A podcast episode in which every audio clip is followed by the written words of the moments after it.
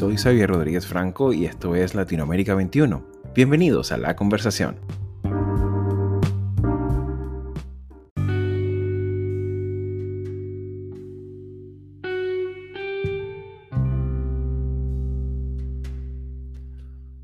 Bienvenidos amigos al segundo episodio de este espacio de encuentro analítico y plural con nuestra región. Para estas primeras semanas de diciembre, seguimos analizando con mucha atención el impacto de la pandemia en nuestra región, el gran tema del año 2020, como lo es el coronavirus, y cómo esté impactado en la gestión pública de nuestros estados, y sobre todo en los desafíos que este plantea ante las tensiones propias de los planes de confinamiento, las necesidades de reactivación de la economía, por otra parte los rebrotes que siguen habiendo, así como esa mirada distante que aún se tiene sobre las campañas de vacunación en América Latina, preocupación central del texto de Adrián Albala.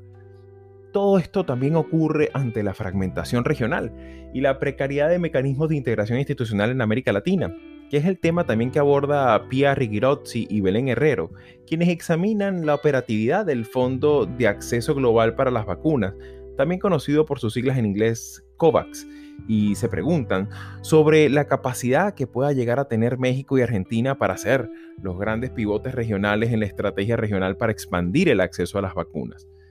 Si algo nos ha enseñado este año 2020 es que es tan necesaria la preservación de la sanidad pública, como lo es también el escuchar a los científicos e incluso al sector privado que está vinculado con la salud más allá del propio Estado y del personalismo de sus conductores, tópico que también aborda Laura Palermo en su artículo. Continuamos nuestro recorrido también por Brasil. Con el apoyo del trabajo de Gaspar Estrada, evaluamos la complicada situación fiscal y la cada vez más notoria dificultad de gestión de la crisis sanitaria que tiene el gobierno de Jair Bolsonaro, a quien se le avisora un futuro ciertamente oscuro, lo cual comienza ya a vislumbrarse en hechos contantes y sonantes con los malos resultados de sus candidatos en las recientes elecciones locales. Por su parte, resulta necesario también examinar las cuestionadas elecciones parlamentarias venezolanas del pasado 6 de diciembre y las incertidumbres que giran alrededor de lo que pareciera ser inexorablemente la consolidación de un sistema político hegemónico en Venezuela, lo cual apunta a agudizar más el colapso venezolano y su impacto migratorio ya hemisférico. Y precisamente sobre esta temática quisiera destacar el trabajo valiosísimo de, la, de Leisa Brumat y Luisa Feline, quienes destacan el régimen formal de protección de refugiados como un régimen bastante avanzado en términos legales que tiene la región, en la región latinoamericana, eh, sobre todo en la protección a las víctimas y a las personas que se ven forzadas a, abandonar sus países eh, y que ciertamente es el caso que aborda en su, en su trabajo, lo cual pudiera ser implementado por muchos gobiernos ante las crisis migratorias que existen también en otras partes del mundo. Entre otros temas de gran interés también destacan, por ejemplo, las oportunidades económicas que tiene el sector energético latinoamericano para salir de la crisis que impone la pandemia de la COVID-19, el recrudecimiento de las extendidas protestas en Guatemala contra las medidas presupuestarias planteadas por el presidente Alejandro Yamatei, así como también las razones socioculturales detrás de la mitificación de la figura de Diego Armando Maradona. Esto y mucho más lo podrán conseguir todos ustedes en nuestra página latinoamerica21.com. Pero ahora bien, en este segundo episodio también destaca la figura central de nuestra entrevistada del día de hoy, que será María Cristina Escudero, politóloga y abogada con quien evaluaremos el ambiente de deliberación constitucional que vive la Chile de hoy. Aprovecharemos su experiencia docente para conocer mejor la complejidad de intereses, actores y expectativas que se manejan en este inédito proceso de reforma estructural y especialmente cómo se conducirá la redacción de lo que será la Constitución chilena del año 2021.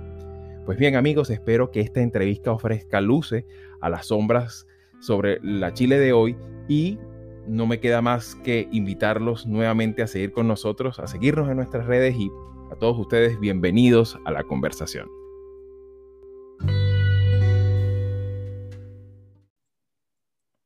Estimada profesora y politóloga, y abogada también, María Cristina Escudero, muchísimas gracias por, por concedernos unos minutos de su agenda docente, investigativa y familiar para participar en este segundo episodio del podcast de Latinoamérica 21. Eh, en, esta, en, este, en este episodio nos situamos al sur de nuestro hemisferio ¿no? y buscamos precisamente el caso de Chile, una nación tan querida, tan entrañable, sobre todo para, para los, los, venezolanos y que, sobre la cual nosotros desde muchísimos años tenemos una, una, una, importante admiración mm, por, por, por, por, lo que también ha significado esa, esa, esa hermandad que ha habido a lo largo de los años entre nuestras dos naciones. Eh, y precisamente eh, hablamos de, una nación que ha vivido en los últimos dos años grandes conmociones sociales y que han llegado pues al marco, al marco institucional y político con el actual clima de deliberación constitucional que vive el país. Y precisamente sobre eso viene la primera pregunta. En el actual estado de liberación nacional eh, que se encuentra el país, ¿Cómo ves posicionadas las fuerzas políticas chilenas alrededor de este proceso constituyente? No tan solo las formales, sino también estos actores sociales y actores emergentes que hay en la Chile de hoy. Bienvenida. Muchas gracias, Javier. Eh, mira, para, explicar un poco el proceso constituyente chileno, al que vamos a dar inicio ahora, y cuáles son sus actores, hay que entender los orígenes del proceso. Y este es un proceso que tiene una presión desde los movimientos sociales desde hace mucho tiempo. Yo diría que uno podría remontarse incluso al 2006, ¿ya? Eh, las primeras movilizaciones que se hicieron en democracia, que fueron masivas y, bastante sorprendentes, que no tenían un carácter estrictamente laboral, ¿ya? sino que, que fue el movimiento de estudiantes que reclamaba por una mejor calidad de la educación. Y a partir de ahí, se fue em, conectando los problemas sociales y de la movilización social con ciertos elementos de la Constitución que hacían, eh, que hacían poco viable tener reformas que, por ejemplo, le dieran cabida a un, estado, a un mayor rol del Estado.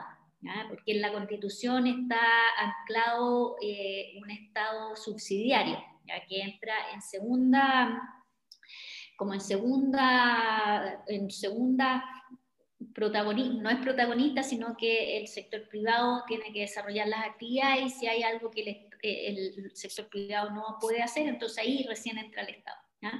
Y esto se fue consolidando en los 90 en adelante eh, y se fue consolidando un modelo que es más bien liberal, eh, pero muy, muy marcado y que a partir del 2006 eso empieza a ser como como ruido, ¿no? Yo creo que desde antes, pero a partir de esas movilizaciones empieza a ser como ruido.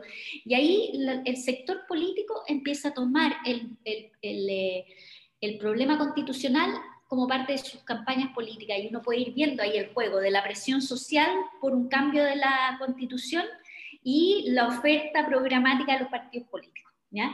Y entonces en el 2009 ya esa campaña, toda la centroizquierda proponía una nueva constitución. El, candidato que perdió finalmente, que era el candidato de la concertación de, la Alianza de Centro Izquierda, proponía una constitución para el bicentenario. ¿ya? Y de ahí, eh, eh, bueno, esa, esa, elección la pierde la centro izquierda y gana Sebastián Piñera en su primer eh, gobierno. Y él no, no, estaba en su, en su, escenario para la derecha, siempre ha sido muy complicado renunciar a la constitución del 80, entonces él Em, pero lo que sí ocurrió ahí es que a partir del 2011 irrumpen los movimientos sociales con todo. Ya ahí todos los meses había una movilización, eh, ¿verdad? se hace muy habitual ver movilizaciones de distinto tipo en las calles, en los centros de las grandes ciudades en Chile. Entonces eran ya no solo por educación, sino también por la salud, la previsión, el medio ambiente, matrimonio igualitario, empiezan a como a haber una efervescencia social muy grande y detrás de eso un reclamo por una nueva constitución y una asamblea constituyente, ¿ya? cosa que antes no estaba tan clara. ¿Ya? Y en el 2013, cuando ganan el, eh, es la campaña electoral con la que gana Michelle Bachelet, y vuelve la centroizquierda al gobierno, hay una promesa por hacer un proceso constituyente institucional, eh, democrático, institucional y participativo, pero no sé, no, la asamblea constituyente era muy complicada para la centroizquierda, no, no había mucho acuerdo si ese era el mecanismo, era el Congreso no, ¿ya? pero la ciudadanía sí quería la asamblea constituyente. Entonces vamos a ir viendo que los actores sociales, sobre todo un sector que es la centroizquierda, Ah, va a querer un proceso constituyente, pero le va a costar acordar el mecanismo y eso va a retrasar el proceso constituyente. ¿ya? Entonces tenemos el primer actor tradicional son los partidos tradicionales de centro izquierda en Chile. ¿Ya? que se fueron en la concertación un momento, después fue la nueva mayoría cuando se incorporó el Partido Comunista, más otros partidos eh, de izquierda. Eh, y, pero los movimientos sociales fueron los que fueron empujando ¿verdad? esta, esta, esta demanda. ¿ya? Entonces fue, va, va, muy de la mano engarzado. No es posible entender lo uno sin lo otro. Eso, ¿ya? Y Bachelet inició un proceso constituyente, eh, pero tratando de hacerlo institucional, como era su promesa, eh, se topó con la resistencia de la derecha, que no quería cambios a la, a la constitución. Entonces fue muy difícil avanzar, pero sí logró ella en ese, en ese gobierno hacer un proceso que resultó muy masivo, un proceso participativo que participaron más de 250 mil de, de 200 mil personas eh, que es muy alto para este tipo de proceso eh, que corresponde como al 1,2% de la población. ¿ya? Entonces, eh, otros procesos participativos que se estiman que fueron muy participativos no llegan al 0,5%. Entonces, comparativamente fue, se notaba que había ánimo de la ciudadanía por participar y por ir. Sí, había una expectativa ciudadana, ¿no? Creciente. Había mucha expectativa y las encuestas lo empiezan a mostrar así. Entonces, cuando ganó Piñera, y Piñera, eh, la derecha con mucha resistencia, ¿verdad? Se hace esta, esta etapa participativa, y Bachelet deja presentado un, proceso, un borrador de nueva constitución en el Congreso, pero anda el último día de su, de su mandato, la última semana de su mandato, entonces fue muy criticado por ese lado y porque no, no se logró hacer como una devolución de ese proceso y de decir, bueno, este es el proyecto y y qué vinculación tenía con la participación ciudadana, como que no, no, no alcanzó como a redondearse ese, ese, se acabó, los mandatos presidenciales son cortos aquí de cuatro años. Entonces, eh, la derecha entendió ganar esa elección, que es el gobierno actual, como que la ciudadanía en realidad no quería el proceso constituyente, porque había otro candidato que sí quería ese proceso, que era la continuación del gobierno Bachelet. Y fue la movilización social nuevamente la que puso, la que, la que en octubre, después de un año, de, de, un año y medio, dos años de, de gobierno de Piñera, eh, puso el tema de nuevo en la mesa. me gustaría de repente, o sea, y ciertamente me, me resulta interesante porque, claro, es como hay un, hay, hay un actor eh, multisectorial con una cantidad importante de caras alrededor de, este, de, esta, de esta dinámica histórica, pues que va haciendo su presencia a lo largo de los años, a lo largo de las, de las dos gestiones, tanto la de Bachelet como la de Piñera, y que ciertamente a pesar de toda, toda la, esa resistencia que, que comentas, eh, sin embargo, el, el, caso particularmente de, de, la constitución actual, eh, ha, incorporado enmiendas. Eh, ciertamente ha habido algunas enmiendas y, creo que de alguna manera, por supuesto, eh, en, este ámbito han sido muy puntuales, ¿no? Como parches de un, de, una, de, un tejido constitucional que, que, evidentemente como que se está quedando corto a, la dinámica social. Eso sería un poquito la, la, esa segunda pregunta. O sea, en, esta, en este esfuerzo que hace el Estado como para tratar de tapar las goteras, ¿cuál pudiera ser de repente, el, eh, a su juicio, el papel que ha cumplido el Poder Legislativo, ¿no? ¿Sería, sería este el, el, el, el mecanismo? no, el Poder Legislativo sí, sí, ha sido muy importante. Chile tiene una tradición de acuerdos legislativos, ¿ya? También, eh, yo lo voy a poner también como en dos cosas que hay que entender las juntas. Es un Congreso eficiente, ¿ya? Si uno lo mira, que genera resultados. Ese no es el problema del, genera resultados. Ahora, le cuesta, ¿ya? Porque tiene el tema de los presidencialismos de minoría, ¿verdad? Y, eh, le cuesta tomar decisiones, pero finalmente las toma, hay acuerdos. El problema con el Congreso es que eh, en razón de esto también se fue alejando de lo que la ciudadanía quería. ¿ya? Entonces, es una, tenemos un problema de legitimidad institucional muy acentuado que nadie confía ni en los partidos políticos, ni cree en la labor del Congreso, la sabe que es importante para la democracia, pero tienen cero evaluación positiva, estoy hablando de menos del 10%. ¿ya?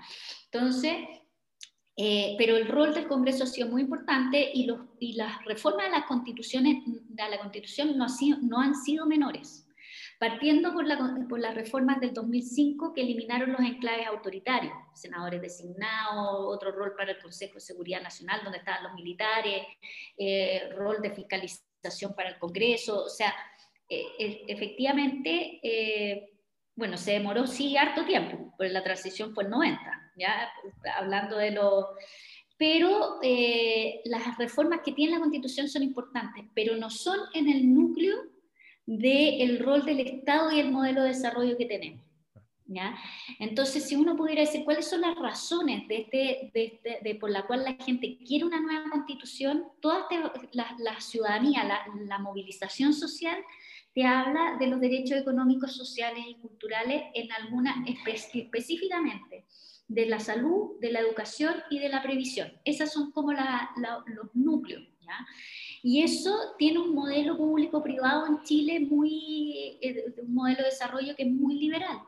Eh, y de un rol del Estado eh, conflictuado entre el rol de, de, lo que debe hacer en lo público, de, las, de los hospitales públicos, pero también clínica de primer orden mundial en el sector privado. Entonces, tenemos que eso ha generado unas inequidades en Chile muy grandes. Entonces siempre se habla que Chile tiene buenos índices de desarrollo, pero tiene niveles de inequidad bastante poco felices. ¿ah? Y eh, que hace que, que, y esto ya lo han declarado con bastantes personas en el Banco Mundial, en el FMI, ¿verdad?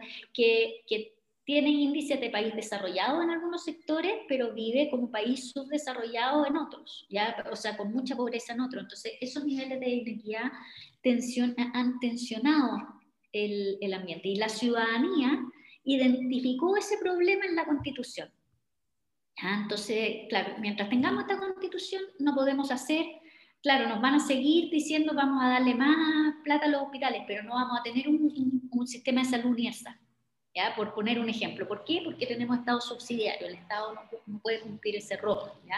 Entonces, no podríamos avanzar hacia un estado de bienestar si es que lo quisiéramos, por ejemplo. Entonces, eh, eh, tenemos ese, ese problema social que se ha identificado en la Constitución como un problema y el otro problema que tenemos, que también es propio de una Constitución, es la crisis de legitimidad del sistema político. No es un problema con que no creamos en la democracia, es un problema de satisfacción con el proceso de toma de decisiones, de identificación con nuestros representantes. Y finalmente, de confianza en que, eso, en que esta forma de gobernar ¿no? va a generar los resultados esperados para la, para la ciudadanía. Entonces, eh, finalmente la constitución se vuelve en algo que en el fondo, eh, lo sustantivo hay que cambiar, pero también simbólicamente hay que cambiar.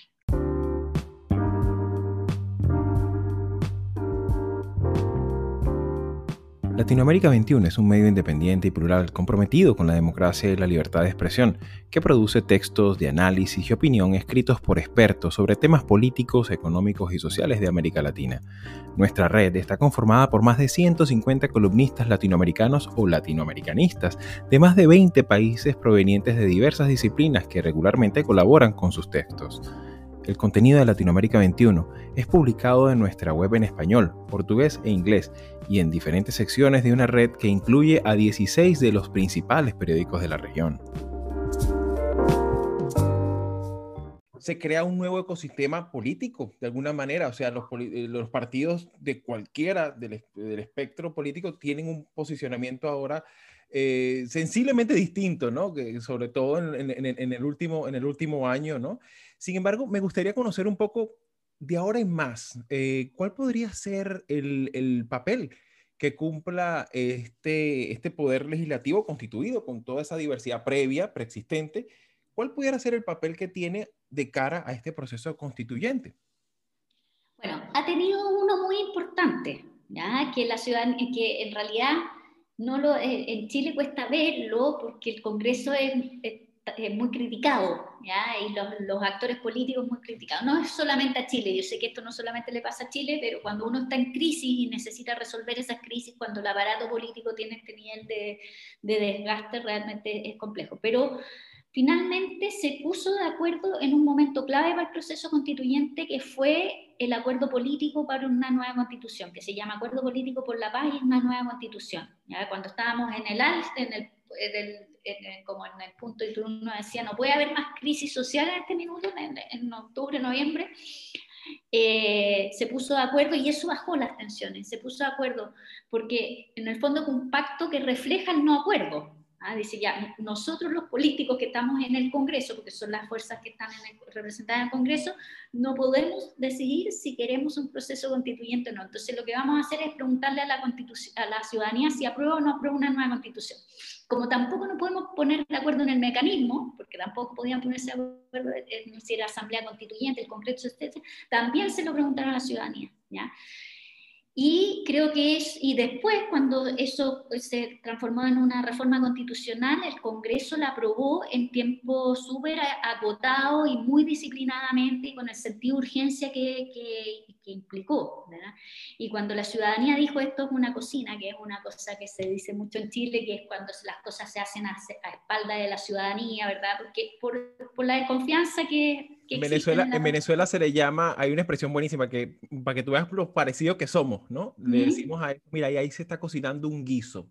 Sí, exacto. un venezolano, mira, ahí hay un guiso, es porque hay algo que está cocinándose a, a las espaldas de todos, sí, sí. Sí. Entonces, el Congreso reaccionó y incluyó normas de inclusión en el, eh, para, la, para la convención y ahí, de ahí sale el, Congreso paritario, vamos a ser el primer país que va a tener un Congreso paritario, eh, la incorporación de los independientes que van a poder ir en listas propias para poder presentarse eh, a elecciones y lo que es lamentable, bueno, y ahora está eh, a punto de salir los cupos de los pueblos originarios. entonces, hay una... Que era uno de, los, uno de los tópicos pendientes, ¿no? Claro, era lo pendiente y, ayer, antes de ayer, ya se como que se, cerró. Podemos criticar si es lo 100% positivo de lo que se, puede, se esperaba, lo que sea, pero el Congreso produjo el acuerdo, ¿ya? Entonces, eh, en los tres temas.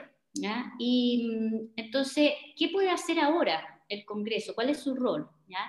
Creo que lo más importante en este minuto es, eh, más que el Congreso, el Congreso su rol es seguir funcionando. Porque este es un país que va a estar discutiendo su constitución en la, en la convención, que es nuestra asamblea constituyente, que como somos chilenos le pusimos un nombre bien particular, pero es nuestra asamblea constituyente, y, eh, y el Congreso, el gran rol del Congreso es darle estabilidad al país en todo lo que no, no es constitucional. ¿ya? O sea, tiene que aprobar los presupuestos, las, las leyes de emergencia por el caso COVID, por, los, por COVID, ¿verdad? Y, y las legislaciones de, de, sueldos mínimos y todas esas cosas que, que tiene que hacer el Congreso. Probablemente va a estar más estancado en lo que es políticas públicas, porque eso se, porque vamos a estar todos esperando a ver cuáles van a ser las reglas del juego. Y lo otro es que mm, eh, es esa estabilidad. Y lo otro que a lo mejor podría jugar un rol importante es que hay que darle una legitimidad a esta, a esta convención, eh, o sea que es como no la tenemos que mm, tenemos que fortalecerla. Y una de, de, las cosas que está pendiente son los mecanismos de participación de la, de la convención precisamente por eh, eso, esa es la, la, pregunta y, digamos, la, eh, eh, em, le das pie precisamente a, la, a, la, última pregunta, que es precisamente esa, ¿no? O sea, sobre todo para, para, los que, mm, para los escuchas que no están tan familiarizados, ¿no? Con esta dinámica de reforma constitucional chilena. ¿Cómo se elegirían estos candidatos que se presentan a, a, las elecciones convencionales de la convención de abril?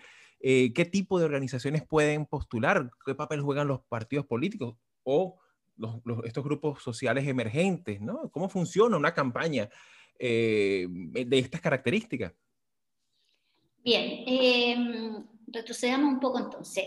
cuando se hizo el pacto político del que yo le hablaba de, por la base y la nueva constitución, se estableció en ese pacto que la convención, cualquiera de las versiones que fuera aprobada por la ciudadanía, tenía que ser elegida eh, con las mismas reglas de la Cámara de Diputados. ¿ya? Y eso implica una predominancia de los partidos políticos, porque son los partidos políticos constituidos los que pueden formar listas y podrían tener independientes dentro de esas listas, porque si tú vas solo, tenemos sistema proporcional nosotros moderados, si tú vas solo, en realidad compites con una lista, lo más probable es que no salga, ¿verdad? Entonces, eh, se incorporó a eso eh, un poco después normas para que los independientes, con una recolección de firmas del 0,4% del padrón electoral del distrito, la lista completa, pudiese presentarse como independiente, sin necesidad de constituirse previamente como partido político. ¿ya? Hay una discusión ahora si se baja ese umbral o no, pero al menos eso ya está. ¿ya? Eh, y bueno, tenemos un sistema proporcional que, que, que va, eh, que, la cantidad de, convencionales que se elegiría va a depender de el, del distrito, si tiene más, si, tiene más cupo o menos cupo, que va entre 8 y 4. Y, 4 eh, ya, creo que los más chicos son 4 o 2 en, los que son más chicos, ¿ya? Pero eh, entonces tenemos un sistema electoral que es conocido por todo el mundo, pero tiene la, ahora la, como la novedad que el sistema de que las listas tienen que ir primero una mujer, después un hombre, mujer, hombre, mujer, hombre, ¿ya? Eh, para propiciar la paridad. Y si la paridad no resulta de esa manera, porque hay evidencia que dice que cuando las, las listas las encabezan mujeres, hay más probabilidades que salgan mujeres en la... ¿ya? De eh, eh, al final del, se aplica una fórmula para que quede en un rango, para que para si hay, eh, si no se produce la paridad del 50%, se incorpore el género que, no, que va en desventaja. ¿ya? Es, una, una, corrección final. Y la, entonces, eh, esto probablemente va a producir que, que haya un, que van a existir en la convención los mismos partidos políticos que hasta ahora eh, conocemos, pero además que hay una posibilidad de que también la, ciudadanía más organizada, eh, que, se ha constituido movimientos sociales, que tiene, tiene plataformas, logre constituirse en listas en algunos distritos y competir y llegar a la, y llegar a la convención. Eh, las, listas hay que inscribirlas en enero. Antes de la primera quincena de enero, creo que el 11 es, la fecha. ¿ya? Y, y, ahí, y ahí va a haber. Pero lo que no hay, ¿verdad? Porque la participación va por dos vías. Esa es una participación que involucra representación. ¿ya? O sea, finalmente uno va a delegar esa función y, y, la, y yo creo que la, la, representación va a estar equilibrada, o sea, va a ser un órgano representativo, no como lo que les pasó a ustedes en Venezuela, que la oposición casi no quedó representada en la Asamblea Constituyente. ¿ya? Entonces va a ser muy diversa y además esta cosa que ya sea paritaria va a ser, va a ser algo que, que, sea, que le va a dar un aire diferente. Eh, pero faltan los mecanismos de participación, que, que son muy importantes para legitimar el proceso, porque si no podemos tener una convención que nuevamente... y sobre todo, disculpa que te interrumpa, sobre todo la, la participación ciudadana en el, en el ejercicio del voto, ¿no? No tan solo ahorita en el, en el, en el ah, bueno. sino también en, lo que venga, ¿no? Esa participación es importantísima. todo parece indicar que vamos a estar en pandemia de nuevo, eh, pero eh, teniendo eso, mira, lamentablemente las elecciones de los convencionales va a coincidir con muchas elecciones. ¿Ya? con elecciones de gobernadores que por primera vez se van a producir y con las, con las municipales. Entonces va a ser bastante mm, eh, difícil, yo creo, hacer campaña, ¿ya? pero al mismo tiempo cuando hay muchos candidatos, cada uno trae a su grupo y eso puede elevar un poco la participación, pero va a ser... Eh, eh, va a haber que poner bastante énfasis en, en, como la, en la eh, ¿verdad? en el espíritu individual de cada ciudadano de tener que informarse, porque va a haber mucha información cruzada, de niveles cruzados, ¿verdad? Eh, y, en y más encima en pandemia, que todo va a suceder por las redes sociales, probablemente si es que no tenemos la vacuna antes, eh, no va a haber ese clásico puerta a puerta que está, ah, o, los, o, los volantes en las esquinas de las calles, todas esas cosas que también ayudan un poco a, encarecen la campaña, pero ayudan también a enterarse de que está pasando algo, ¿verdad? Claro. Claro. Entonces la participación, eh, nosotros tenemos unos índices bastante poco felices de, participación en las últimas elecciones. En el referéndum, curiosamente, no fue bien en comparación con las elecciones anteriores y, y, y porque se renovó, ¿verdad? Los adultos mayores no fueron a votar por razones obvias por la pandemia, pero fueron los jóvenes que se habían restado de todas las elecciones anteriores. Eh, y tuvimos muy buena participación en los sectores urbanos, pero más o menos participación en los sectores rurales. Entonces ahí de nuevo hay que poner ojo qué está pasando ahí. Y eh, entonces uno debiera esperar que esa gente que se enganchó con el referéndum también, se va, también va a enganchar con querer elegir a los convencionales que más, lo, más se acerquen a, su, a, su, a, a lo que quieren poner en la Constitución. Claro. Entonces uno podría decir, ojalá sea ese porcentaje y un poco más, ¿verdad? Pero al menos tenemos ese piso. Claro, de todas formas, lo que sí está suficientemente claro, y de verdad muchísimas gracias, Mera Cristina, eh, que viene un proceso inédito, fascinante desde el punto de vista analítico, ¿no? Eh, desde el punto de vista ciudadano. Eh, se ve precisamente que no está controlado por un hiperliderazgo de, de algún Mesías o de algún, ¿sabes? De, de, de, algún mercader de sueños, ¿no? Como, como ha ocurrido por lo menos en el caso venezolano, y que ciertamente invita precisamente a que la región en, su conjunto aprendamos poco a poco de este proceso cognitivo que mm, con el paso de los meses va dando Chile y que de lo cual, por supuesto, hay una comunidad importante de, mm, de, analistas que estamos muy interesados en lo que vaya ocurriendo. Muchísimas gracias por tu, por tu tiempo, por tus reflexiones eh, y de verdad seguramente eh, será hasta una próxima oportunidad. Muchas gracias a ti, Javier, y con mucho gusto. si quieren saber más, a medida que vaya pasando el tiempo, ahí para contestar las preguntas. Seguro que sí.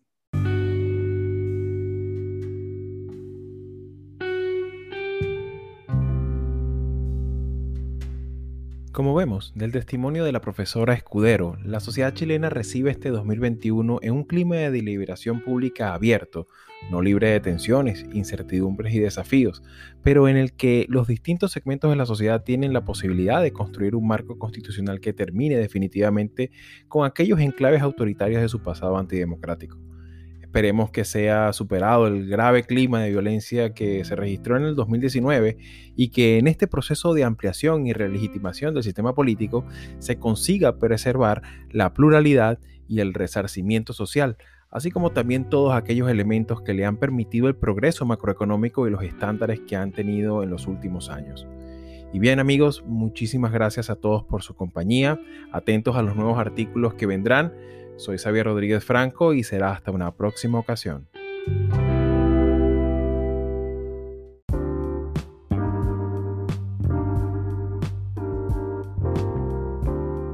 Para mantenerte al tanto de lo que publicamos en Latinoamérica 21, puedes seguirnos en nuestras cuentas de Twitter, Facebook e Instagram. También puedes suscribirte a nuestro newsletter para que cada domingo llegue a tu buzón nuestro boletín semanal con todos los artículos que publicamos en nuestra página web latinoamerica21.com. Síguenos y sé parte de nuestra creciente comunidad.